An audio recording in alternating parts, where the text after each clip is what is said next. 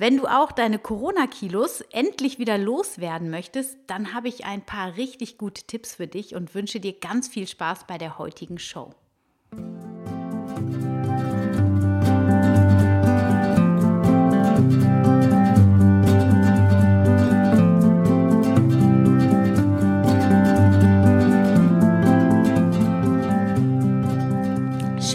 Eingeschaltet hast zu einer neuen Folge von Wemmeli, dem Podcast rund um das vegan-vegetarische Leben in der Familie und mir, Anna Meinert. Heute geht es um Corona-Kilos. Ich weiß nicht, wie es dir geht, aber ich habe doch in dem letzten Jahr zwei, drei Kilo mehr, als ich sonst habe und die dürfen jetzt langsam wirklich wieder schmilzen. Und wie ich quasi damit umgehe, beziehungsweise auch welche Maßnahmen ich ergreife, um diese Corona-Kilos wieder zum Schmelzen zu bringen, das teile ich in der heutigen Podcast-Folge mit dir und gebe dir auch ansonsten meine besten Tipps, wie du vorgehen kannst, damit auch bei dir ähm, ja, sich das Wohlfühlgewicht im Körper wieder einstellt. Und diese Podcast-Folge war mein erster Versuch, ähm, parallel auf Clubhouse zu sein. Also das heißt, es war, ich habe die Podcast-Folge am Dienstag in einer Clubhouse, in einem Clubhausraum aufgenommen. Ähm, die ganzen Teilnehmer, die da waren, die waren quasi noch nicht ähm, auf der Bühne beziehungsweise auf der Couch, so nennt man das ja ähm, im, in Clubhaus. Ich weiß nicht, ob du das schon kennst, ob du schon mal da warst. Es gibt da einen Raum, wo quasi Moderatoren sind und dann kann man ähm, mit auf die Stage kommen sozusagen. Man kann die Hand heben und dann kann man mitdiskutieren und ähm, Genau, und wenn du nur in der Audience bist, dann lauschst du einfach und kannst aber auch gar nicht mitdiskutieren. Und wir haben den Anfang so gestaltet, dass ich quasi so eine Art Monolog gehalten habe. Dann habe ich die Podcastaufnahme gestoppt und anschließend sind wir dann in die Diskussion noch gekommen. Es ähm, wurden Fragen gestellt etc. Und deswegen, ich bin am Anfang etwas irritiert gewesen. Ich habe sonst keine Kopfhörer auf den Ohren, wenn ich spreche. Das hatte ich aber, weil da eben auch mein Mikro für Clubhouse dann integriert war. Ich musste so ein bisschen erstmal in meinen Flow kommen. Zwischendurch kam dann auch noch mein Sohn rein. Ich habe das jetzt einfach alles ganz authentisch mal so gelassen, wie es war. Das ist einfach im Augenblick das Leben. Auch jetzt spielen gerade drei Kinder im Hintergrund, aber man hört sie gerade nicht. Ich hoffe auch nicht, dass sie gleich reinkommen. Und äh, von daher, ja, wünsche ich dir jetzt ganz viel Spaß bei dieser heutigen Podcast-Episode und ich hoffe, du kannst ganz viel Inspiration, auch Motivation mitnehmen, um deine Corona-Kilos schmilzen zu lassen.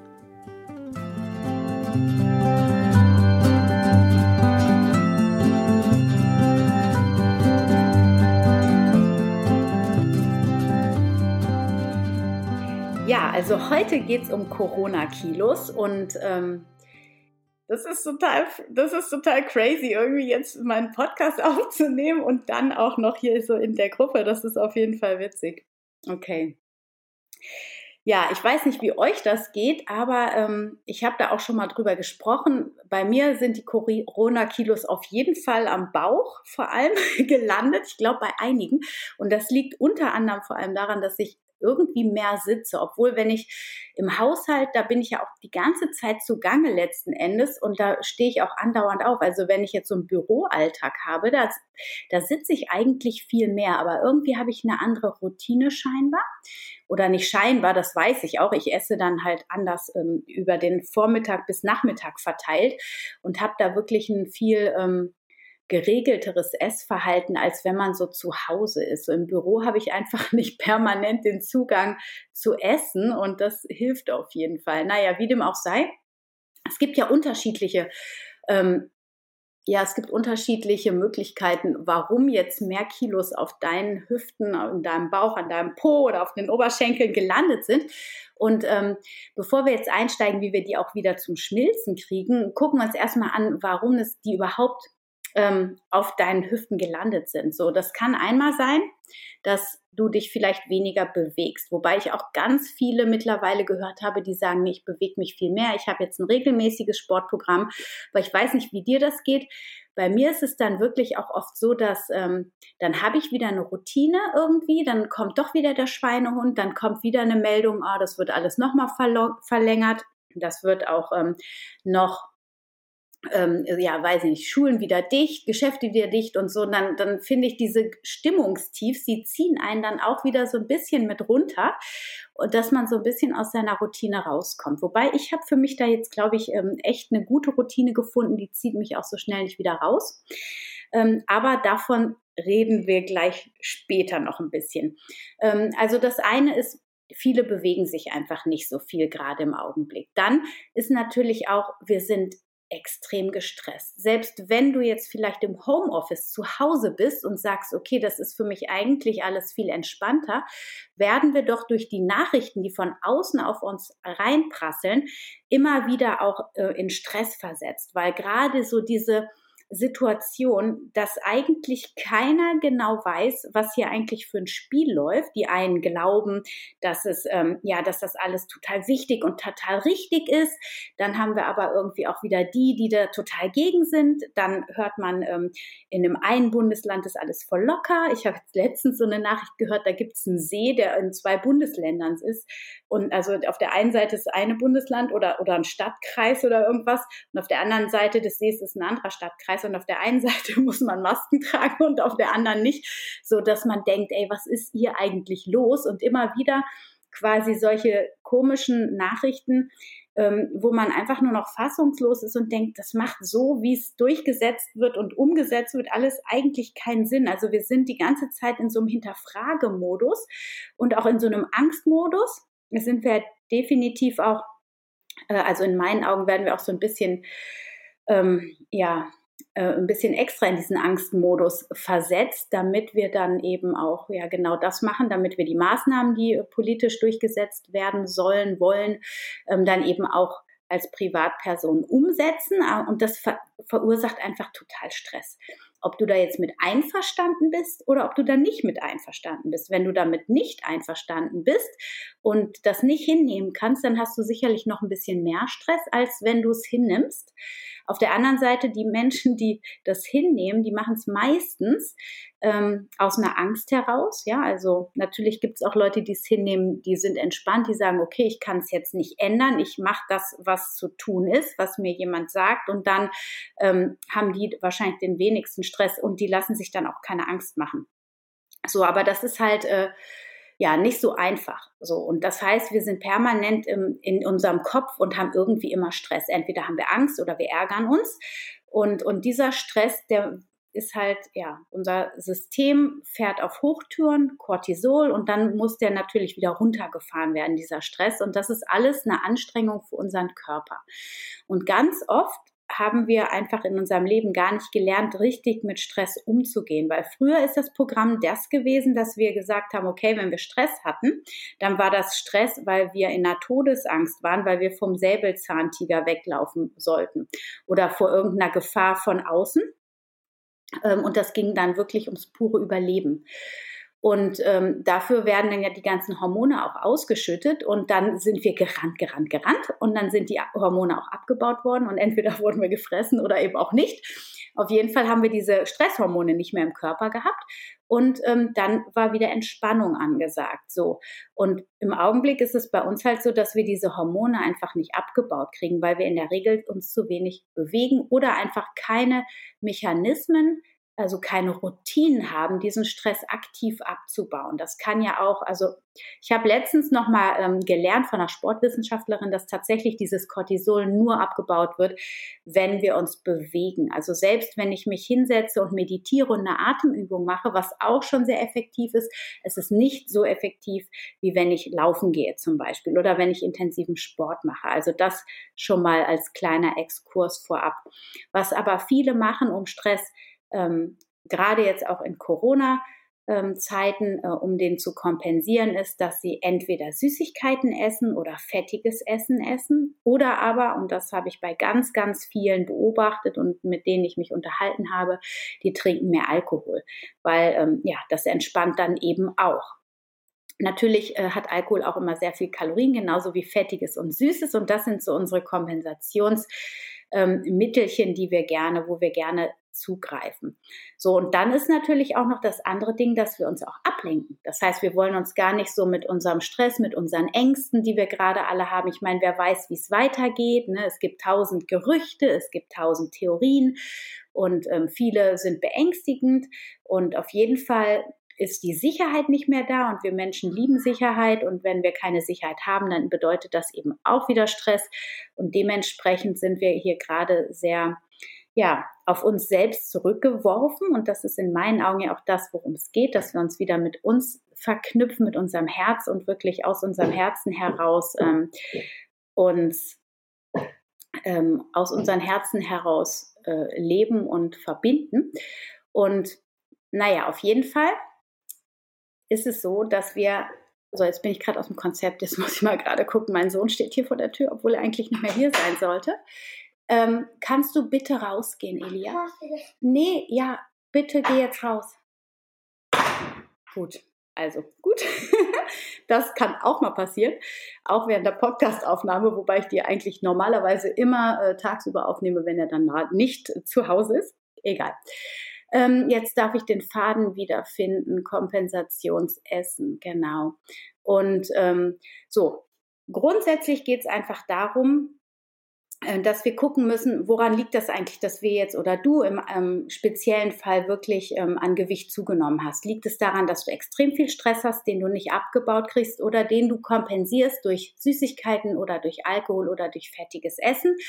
Ähm, oder liegt es daran, dass du ähm, ja vielleicht auch andere Lebensmittel isst als vorher? Ja, also vielleicht hast du ähm, vor einem Jahr noch viel grüner, viel gesünder, viel vollwertiger gegessen und hast jetzt irgendwie so ein bisschen so eine Weltuntergangsstimmung und ähm, dir ist eigentlich ganz egal gerade und so ein bisschen, ein bisschen ärgerlich und also ich kenne das jedenfalls total gut, wenn ich dann denke so, oh Gott, ey, ich weiß eh nicht, was los ist, dann trinke ich halt doch noch mal ein Glas Wein oder so. Also das kennt der ein oder äh, andere vielleicht auch.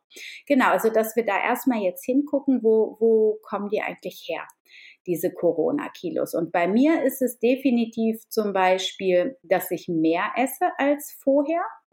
Und das hat sich so langsam gesteigert, glaube ich. Es ist einfach die Menge, die ich ähm, an Essen mehr nehme und ja, Bewegung weiß ich gar nicht. Die habe ich jetzt in den letzten sechs Wochen, sechs, acht Wochen eigentlich schon gesteigert. Aber zwischendurch war das sicherlich auch ein Punkt. Ich bin dann von fünf Yogastunden in der Woche auf quasi null Yogastunden. Und das hat auf jeden Fall auch was mit meinem Körper gemacht. So. Und das muss jetzt erstmal oder darf jetzt erstmal wieder ähm, kompensiert werden. Und dann esse ich definitiv, habe ich jetzt bis vor ein paar Wochen auch noch anders gegessen.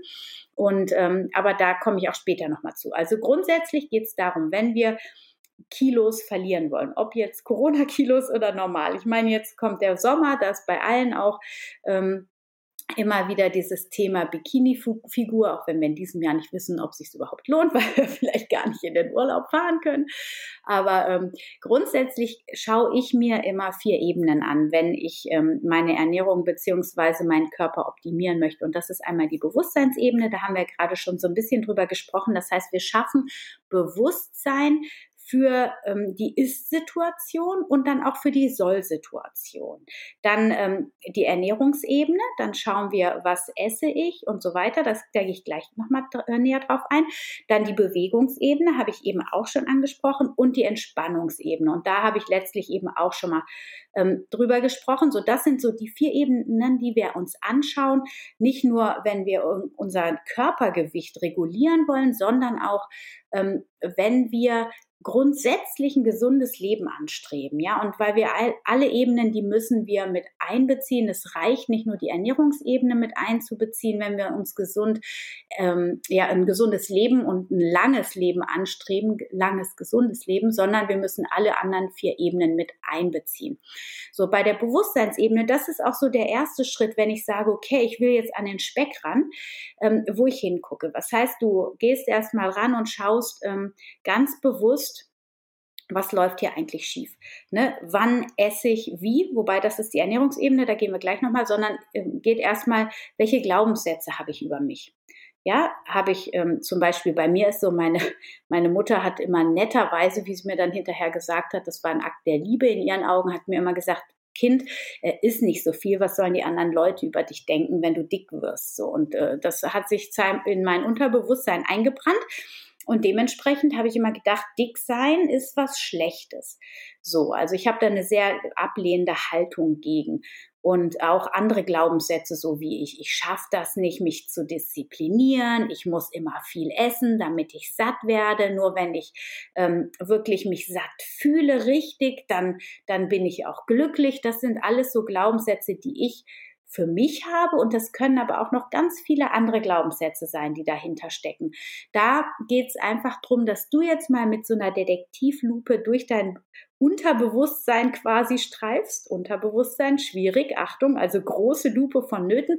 Und diese Glaubenssätze, die pingen immer so ähm, während des Alltags auf. So, das heißt, ähm, sei einfach achtsam in deinem Alltag und schau mal, wenn du in Essenssituationen bist oder wenn du selber isst, zum Beispiel Süßigkeiten oder ungesunde Lebensmittel oder Lebensmittel, die du als ungesund einstufst, was passiert parallel in deinem Kopf, in deinen Gedanken? Was erzählst du dir für eine Geschichte über dich? ich weiß nicht, vielleicht kennt der ein oder der andere das auch, äh, dieses Gefühl, ein schlechtes Gewissen zu haben, wenn andere Leute sehen, wie oft man an den Kühlschrank rennt. So, ich habe eine Zeit lang mich nie so richtig satt gegessen, weil ich dann immer nur viel Gemüse gegessen habe und dementsprechend hatte ich viel häufiger Hunger was ich jetzt auch nicht dramatisch finde, aber irgendwann habe ich gedacht, hm, ich renne so oft zum Kühlschrank und hole mir da was raus. Das ist auch total bescheuert, weil das kostet super viel Zeit. Und ich habe immer gedacht, ah, mein Mann denkt jetzt bestimmt, ich bin voll die Fressmaschine irgendwie. Dabei habe ich immer nur Gemüse gegessen, aber de facto bin ich davon auch nicht satt geworden. Also war das einfach die falsche Strategie und so, also dass man da einfach mal ganz aufmerksam hinschaut. So, und, und dann kannst du dir natürlich auf der Bewusstseinsebene auch noch andere Fragen stellen. So zum Beispiel, worin liegt das Geschenk in den Kilos, die du jetzt vielleicht gerade hast? Und das finde ich jetzt für mich gerade auch nochmal super spannend zu beobachten. Ich plaudere da jetzt auch äh, noch mal ein bisschen aus dem Nähkästchen, weil ähm, ich habe das letzte Woche auch schon angesprochen, beziehungsweise auch im Podcast ja hier auch schon mal erzählt, ähm, dass ich essgestört war. Und, ähm, und bei mir ist das jetzt so, dass ich merke, ich hatte meine Ess, also ich hatte das ganze Ding reflektiert mit dem Essgestörtsein und so weiter. Aber ähm, wenn ich dann doch nicht in meiner Form bin, dann ploppt das doch nochmal auf. So, das heißt, ich darf jetzt für mich auch nochmal lernen, okay, auch wenn ich mal zwei Kilo äh, Speck am Bauch habe, naja, zwei Kilo am Bauch werden es nicht sein, aber auch wenn ich mal ähm, Speck am Bauch habe, darf ich mich lieben. Und das Allersüßeste auf der Welt ist, dass mein kleinster Sohn, der ist jetzt gerade sieben geworden, der erinnert mich immer daran. Der sagt, Mama, ich liebe deinen Speck ich liebe deinen Speck, du bist so schön. Und dann bin ich immer so völlig gerührt, weil ich denke, oh Gott, ey, der ist so mein Engel, der sagt's mir, ich bin auch schön mit Speck. Irgendwie, das ist so witzig. Aber so, das ist das Geschenk in den Kilos. Das heißt, da liegt auch Heilung drin. Ja, diese Heilung, äh, mich auch so anzunehmen, egal wie viel Kilos ich habe, weil sich zu lieben, wenn man essgestört war oder ist, äh, wenn man schlank ist, wenn man so seiner Idealvorstellung, die man sich selbst gesteckt hat, entspricht, dann ist das nicht schwer. Aber das auch ähm, in, in dieser liebenden Haltung sich selbst gegenüber zu bleiben, wenn man mehr wiegt, das ist eigentlich die Kunst und da steckt eigentlich die eigentliche Heilung drin. Deswegen ist das für mich definitiv auch nochmal ein Geschenk, mich da selber so anzunehmen, wie ich jetzt gerade eben bin. Ähm, genau. So, also das sind so die Bewusstseinsebenen, die Punkte. So, wenn wir jetzt auf die Ernährungsebene gehen und gucken, wie kriege ich die Corona-Kilos ähm, in den Griff. Dann geht es erstmal auch hier wieder darum, eigentlich Bewusstsein zu schaffen. Da kannst du dir ein Tagebuch zum Beispiel nehmen oder ja, das würde ich eigentlich empfehlen, dass du so ein bisschen journalst und dann mal aufschreibst, was isst du wann. Ja, gerne auch ähm, im weiteren Verlauf dann mal das ähm, Essen tracken, so dass du auch mal von der Kalorienzahl und auch so ein bisschen die Zusammensetzung mal äh, siehst. Da gibt's ja mittlerweile tolle Apps, wo man das ganz easy machen kann. Und dann kannst du da auch mal ein, ähm, reinschreiben, wie fühlst du dich, wenn du isst, ja? Also so, dass du direkt rausfindest, warum isst du eigentlich gerade? So, das ist nämlich auch ganz wichtig. Ich habe ja am Anfang schon erwähnt, viele, die essen zur Kompensation. Das heißt, wenn sie gestresst sind, wenn sie traurig sind, wenn sie Angst haben, ähm, wenn irgendwas nicht so läuft, wie sich dich das vorgestellt haben, dann sind das einfach Kompensationsprogramme, um sich zu beruhigen. Das haben wir leider in der Kindheit so gelernt und auch heute wird es mit den Kindern ganz oft noch gemacht. Und ja, Asche auf mein Haupt, ich habe es auch gemacht, aber wirklich ganz wenig nur. Dieses ähm, wenn die Eltern nicht aushalten können, wenn die Kinder weinen. Ich konnte das am Anfang, als meine erste, meine Tochter geboren wurde, die, ich konnte das nicht aushalten, wenn die geweint hat. Und heute weiß ich, das war mein eigener Schmerz, der dann angetriggert wurde. Und das konnte ich nicht aushalten, das zu fühlen. Und deswegen konnte ich nicht aushalten, dass sie ähm, weint. Und ich bin immer dankbar gewesen, dass meine drei Kinder alle einen Schnuller genommen haben, weil ich, ich kenne auch Eltern, wo die Kinder keinen Schnuller nehmen und dann weinen die drei, vier, fünf Minuten. Und das hätte ich nervlich, glaube ich, nicht durchgestanden. Wobei bei meinem letzten Kind, also ich habe mich dann wirklich über die Jahre sehr entwickelt, wie das alle Mamas machen. Und ähm, ich konnte beim letzten Kind das total aushalten. Also ich habe da einen ganz anderen Blick drauf bekommen. Ich habe ganz viel Heilungsarbeit an mir gehabt vorher schon. Und überhaupt ähm, war mein drittes Kind auch sehr heilsam für ganz viele Wunden, die ich noch so in mir getragen habe. Und ähm, das ist spannend. Also das ist dann auch ein Entwicklungsweg.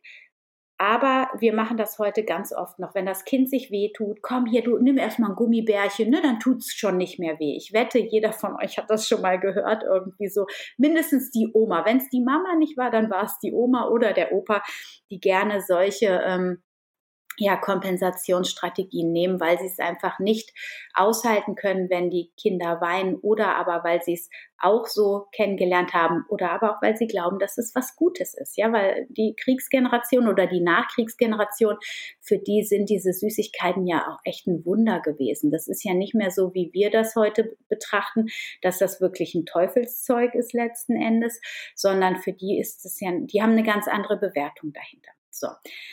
Ähm, so, nachdem du also dir jetzt bewusst gemacht hast, wann du was isst und warum du isst, und das Essen vielleicht auch mit einer App getrackt hast, dann kannst du dir das mal so ein bisschen anschauen und blätterst mal so das Tagebuch dann durch und machst so eine kleine Analyse.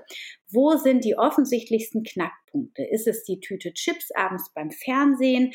Ne, weil ich kenne das zum Beispiel von ganz vielen oder bei mir war das früher auch so, vor 10, 15 Jahren, da war das so. Ich war den ganzen Tag mega diszipliniert und abends, wenn ich dann müde wurde, dann wird so, ja, dann hat der Schweinehund wirklich, ähm, der ist dann immer größer geworden und der hat, ich war dann meine, meine Disziplin, also wie soll ich sagen, meine, meine Energie ist dann runtergegangen und dann war die Barriere, diszipliniert zu bleiben, die, die ist dann immer weiter runtergesunken und dann abends habe ich dann doch ein Eis gegessen und ein paar Chips oder irgendwie sowas. Ja, und ich kenne das bei ganz vielen.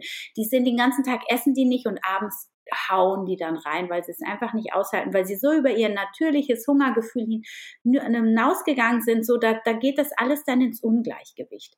So von daher ist auch ein regelmäßiges Essen total wichtig. Aber wie regelmäßig, das muss jeder für sich individuell herausfinden. Deswegen ist dieses Tagebuch ganz wichtig.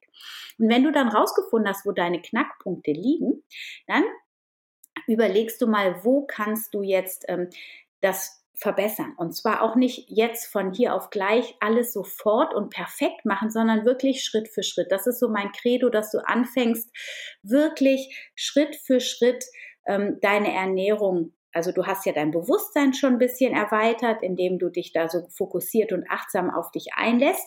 Und dann gehst du auf der Ernährungsebene und sagst dir, okay, was kann ich im ersten Schritt ändern? Zum Beispiel kannst du deinen Wasserkonsum im ersten Schritt ähm, ver, äh, vergrößern, so dass du vor jedem Essen zum Beispiel zwei große Glas Wasser trinkst oder auch morgens nach dem Aufstehen erstmal zwei große Glas Wasser. Ähm, denn wenn ganz oft greifen wir auch zum Essen, wenn wir eigentlich durstig sind, ähm, weil wir das nicht, ja, dieses Durstgefühl, das verstehen wir ganz oft nicht mehr und wir essen dann eher. Da gibt es auch ein ganz spannendes ähm, ganz spannendes Buch drüber, ähm, wie dem auch sei. Also Wasserkonsum erhöhen. Dann, was auch super funktioniert im zweiten Schritt, ist dann wirklich den Morgen optimal zu gestalten. Überleg dir, wie kannst du wirklich richtig gesund in den Tag starten.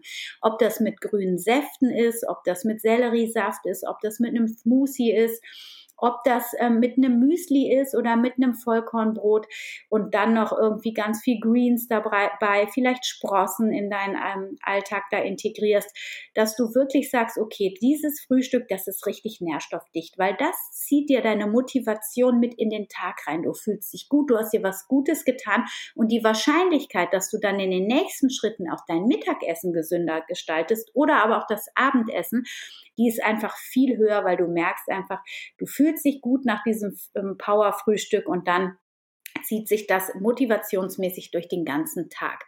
Und dann kannst du dir auch mal, wenn du magst, einen Wochenplan schreiben, sodass du wirklich auch einen Überblick hast, was du wann isst.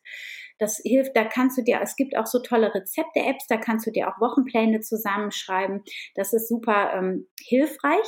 Und dann gibt es noch, also so im weiteren Verlauf kannst du dann auch sagen, okay, also jetzt fühle ich mich schon ganz gut, ich bin auf einem guten Weg. Und dann wäre es zum Beispiel auch mal den Fettstoffwechsel zu aktivieren. Das kannst du machen mit bestimmten Kräutern, das kannst du machen mit bestimmten Drinks, das kannst du aber auch machen, indem du einfach Low Carb isst, also zum Beispiel das Abendessen, die Kohlenhydrate aus Getreide weglässt, so dass du sagst, okay, äh, abends gibt's nur Eiweiß wie Hülsenfrüchte mit Gemüse oder Salat und vielleicht ein paar Nüsse und morgens vielleicht äh, intermittierendes Fasten, aber nicht zu viel auf einmal. Also such dir das aus, was zu dir und deinem Stoffwechsel passt, wo du dich gut fühlst dann könnte ein weiterer Schritt sein, dass du insgesamt einfach mehr Rohkost in deinen, also jetzt gerade wo wir in den Sommer reingehen, können wir wieder mehr Rohkost vertragen. Nimmst du einfach mehr Rohkost oder auch gerne gekochtes Gemüse, aber nur leicht gedünstet, damit die, damit die Vitalstoffe nicht da rausgehen. Genau. Und dass du so dann quasi einfach insgesamt mehr ähm, Vitalstoffe aufnimmst. So. Was auch richtig gut funktioniert, ist, bevor du anfängst, was zu verändern, mal so einen kleinen Cut zu machen, vielleicht mal so zwei, drei Safttage ähm, oder vielleicht auch mal eine Woche zuckerfrei auf Industriezucker verzichtest, dann stattdessen einfache natürliche ähm, Zuckeralternativen wie Kokosblütenzucker oder Datteln in deinen Tag einbaust.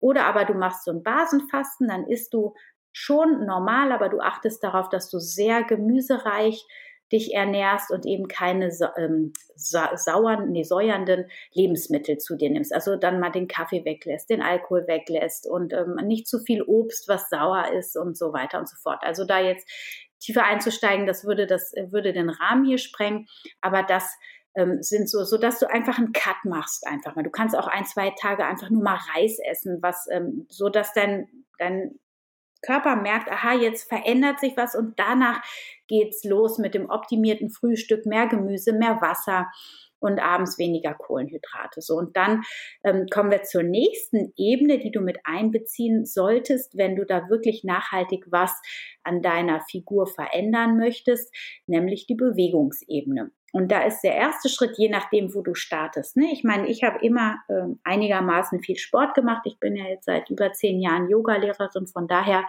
ähm, hat das, äh, habe ich da definitiv immer schon eine gute Bewegung. Mein Mann zum Beispiel, der wirklich 15 Jahre vor allem am Schreibtisch gesessen hat, der hat jetzt, der hat äh, vor drei, vier Jahren angefangen, erstmal nur 10.000 Schritte am Tag zu gehen, weil der einfach nicht mehr fit genug war, irgendwie Sport zu machen. So, und auf diese 10.000 Schritte hat er dann irgendwann ein Schwimmprogramm äh, folgen lassen, was jetzt seit einem Jahr nicht mehr funktioniert und deswegen ist der jetzt gerade zum Beispiel auch wieder so ein bisschen aus seiner Komfortzone raus und muss sich was Neues suchen.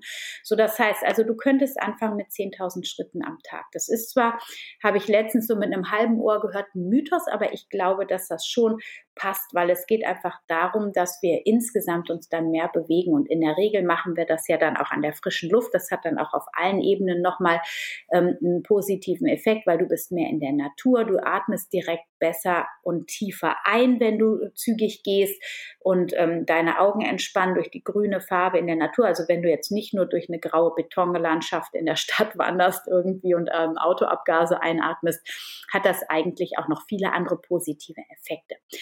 Ansonsten, wenn du ähm, schon genug Schritte in Anführungsstrichen gehst, ist es auf, auf jeden Fall hilfreich, gerade wenn du deine Fettverbrennung und dein, deine Kilos nach unten drücken willst, dass du dir eine neue Sportart auch mal aussuchst. Also ich bin dann zum Beispiel, nachdem ich jetzt jahrelang immer nur Yoga gemacht habe, laufe ich jetzt seit einiger Zeit wieder so. Und dann habe ich gemerkt, weil ich bin auch mit meinem ähm, Stresslevel am Tag ziemlich am Limit, sage ich jetzt mal so. Und ich habe jetzt erst langsam an, also ich habe vor einem halben Jahr angefangen oder eigentlich habe ich vor einem Jahr angefangen, dann hatte ich einen kleinen Unfall, dann war ich wieder draußen und dann ähm, jetzt so seit einem halben Jahr laufe ich, glaube ich, wieder regelmäßig und ich musste das auch aufbauen, weil mein Körper, der ist das von meiner ähm, 20er, als ich in den 20er war, da bin ich teilweise anderthalb Stunden gejoggt Und mein Körper kennt diese Bewegungsabläufe, aber es ist halt, ich bin 20 Jahre älter jetzt und ich kann jetzt nicht mal eben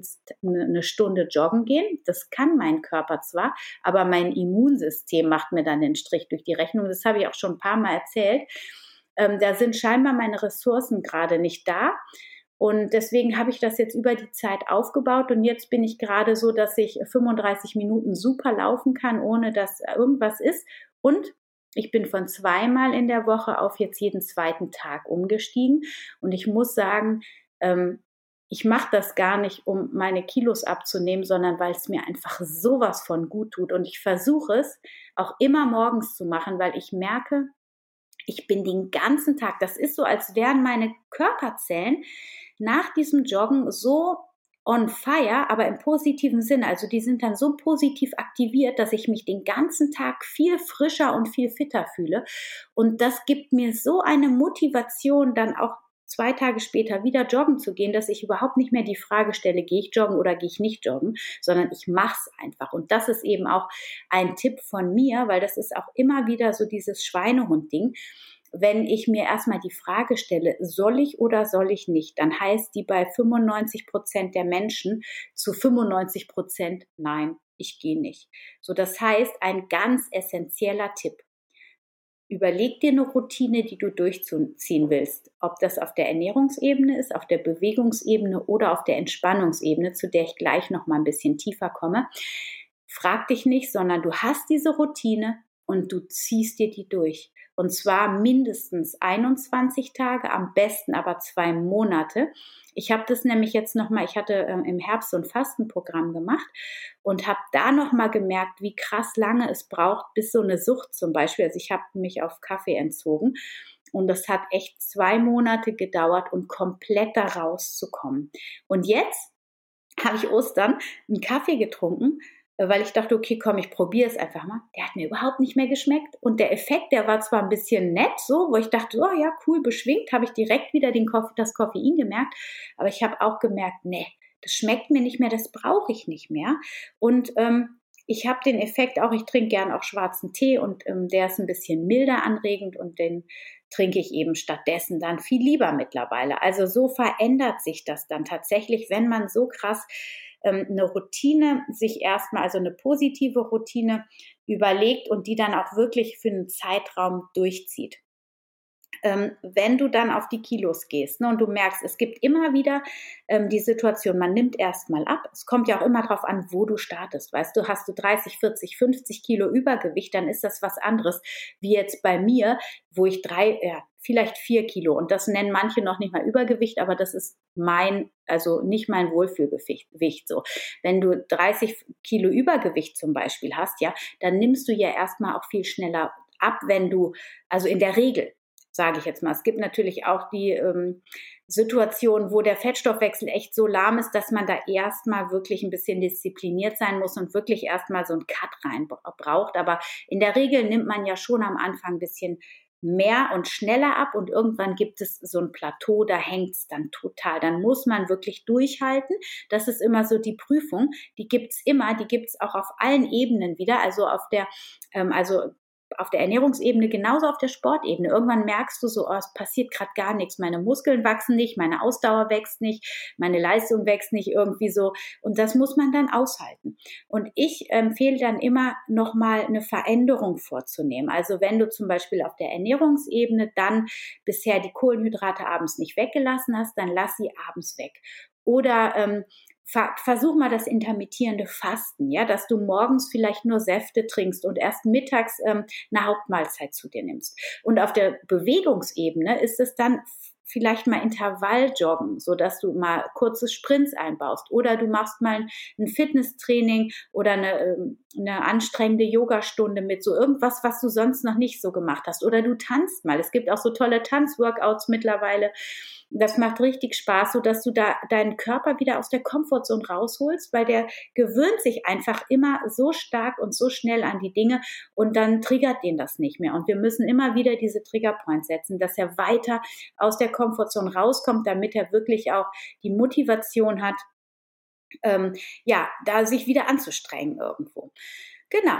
ähm, auf der Entspannungsebene. Also wir haben über die Bewusstseinsebene gesprochen, die Ernährungsebene, über die Bewegungsebene und jetzt kommen wir noch zur Entspannungsebene. Auch die ist ganz wichtig, ähm, wenn wir abnehmen wollen. Das hört sich jetzt vielleicht für dich ähm, fremd an, aber ist es gar nicht, denn wie wir ja schon gehört haben, ist es mit dem Stress ein ganz wesentlicher Faktor, dass wir da in die Entspannung kommen und Mal abgesehen von der Bewegung, die ja wichtig dafür ist, ist es aber eben auch wichtig, dass du regelmäßig die Auszeiten für dich selber nimmst. Also ich weiß nicht, wie dir das geht, aber mir ist es so, also ich mache seit Oktober, dass ich morgens früher aufstehe und mir eine Stunde Zeit für mich nehme. Da meditiere ich, da mache ich Yoga. Mittlerweile ähm, wechsle ich das auch. Manchmal gehe ich joggen oder Yoga, dann fällt eins von beiden weg. Ähm, meditiert wird immer.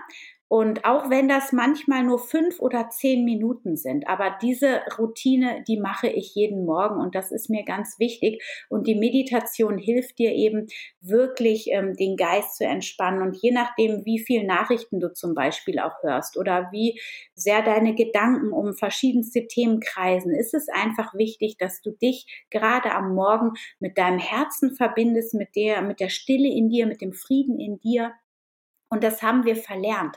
Und deswegen liebe ich zum Beispiel auch diese Clubhouse-App so sehr, weil da gibt's morgens immer wieder Meditationen. Ich mache auch einmal in der Woche eine Meditation und da kann man sich einfach dann reinklinken und kann dann ähm, sich das ja einfach, man muss sich nicht alleine hinsetzen, man ist mit einer Gruppe und dann, ähm, dann ist man da ähm, und kann eine neue Routine entwickeln. Das ist einfach total wertvoll. Aber es gibt natürlich auch online ganz viele Meditationen. Ich liebe auch die von äh, Laura Melina Seiler oder von Veit Lindau. Ähm, ganz wunderbar als Tool für dich. Und was eben dann auch gut ist bei diesen Entspannungsübungen, wenn es gibt auch immer wieder Leute, die sagen, meditieren, das ist nichts für mich, dann ist der erste Weg vielleicht ganz bewusst in der Natur sich zu bewegen, wirklich ähm, sich auf den Atem zu konzentrieren und wirklich mal zur Ruhe zu kommen, achtsam zu gehen und äh, einfach wirklich zu versuchen, sich auf den gegenwärtigen Augenblick zu konzentrieren. Ja, das ist so äh, die Entspannungsebene. Und dann kann man ähm, neben der Meditation und das, oder solchen Achtsamkeitsübungen kann man auch noch Atemübungen machen. Und die sind auch sehr kraftvoll. Da kenne ich einige aus dem Yoga, die ich auch immer wieder anwende. Das ist zum Beispiel die Nasenwechselatmung. Die hilft nicht nur, dass sich dein vegetatives Nervensystem entspannt, sondern gleichzeitig ähm, aktiviert die auch noch beide Gehirnhälften. So manchmal sind wir unausgeglichen und diese Nasenwechselatmung ist total gut dafür, dass dann eben beide Gehirnhälften gleich aktiv sind und ähm, du dich wieder sehr, sehr gut konzentrieren kannst. So, deswegen, es gibt aber noch ganz viele tolle andere Atemübungen. Wenn dich das interessiert, dann kannst du mir gern mal schreiben oder aber auch im Internet einfach mal googeln, Yoga, Atemübungen oder Pranayama nennt man das im Yoga auch und da findest du schon einige tolle Sachen. Genau, das sind die vier Ebenen um die Corona-Kilos so ein bisschen in den Griff zu bekommen, beziehungsweise nicht nur so ein bisschen, sondern also mir geht es ja nicht auch immer darum, ums Abnehmen. Mir geht es ja vor allem darum, dass wir uns selber so annehmen, lernen anzunehmen, wie wir sind. Egal ob mit zwei, drei Kilo mehr. Es geht nur darum, dass wir gesund bleiben. Und wenn du jetzt 100 äh, Kilo wiegst, dann und je nachdem, wie groß du bist, natürlich, ähm, ist es natürlich auch so, dass du ähm, ja dann vielleicht keine gesundes Gewicht hast. So, ne? Irgendwann fängt man an, dann äh, sich nicht mehr ordentlich bewegen zu können. Man wird immer schlapper und dann geht man in so eine Negativspirale. Wenn du aber zwei Meter bis und 100 Kilo wiegst, dann ist das definitiv kein Problem. Aber ähm, ja, genau. Also mir geht es darum, dass wir lernen, uns selbst anzunehmen, so wie wir sind und aber ein gesundes Körpergewicht erreichen, ein gesundes Körpergefühl und dass wir ähm, ja wirklich auf allen Ebenen daran gehen, gesund, entspannt und sportlich zu sein.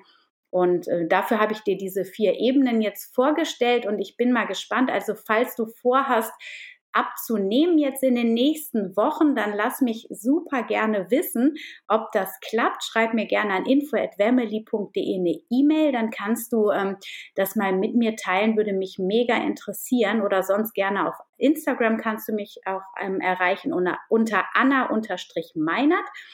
Und ähm, ja, ich würde super gerne von dir hören. Und ich hoffe, ich konnte dich jetzt inspirieren in dieser Podcast-Folge und äh, wünsche dir jetzt noch eine wunder, wunderschöne Woche.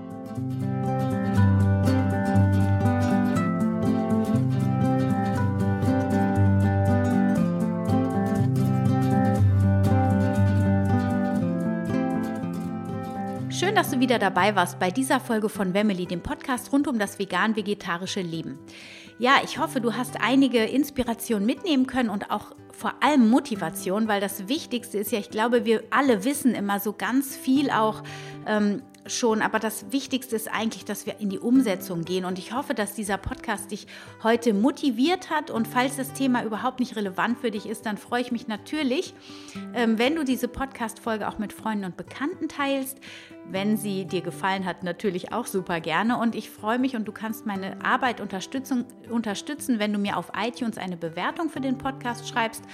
Ähm, das hilft einfach, dass andere Menschen den Podcast noch besser finden. Und ich freue mich auch super, wenn du dich mit mir connectest auf Instagram unter Anna-Meinert. Wenn du Fragen hast, schreib mir eine Direktnachricht oder aber auch schreib mir eine E-Mail an info.wemily.de.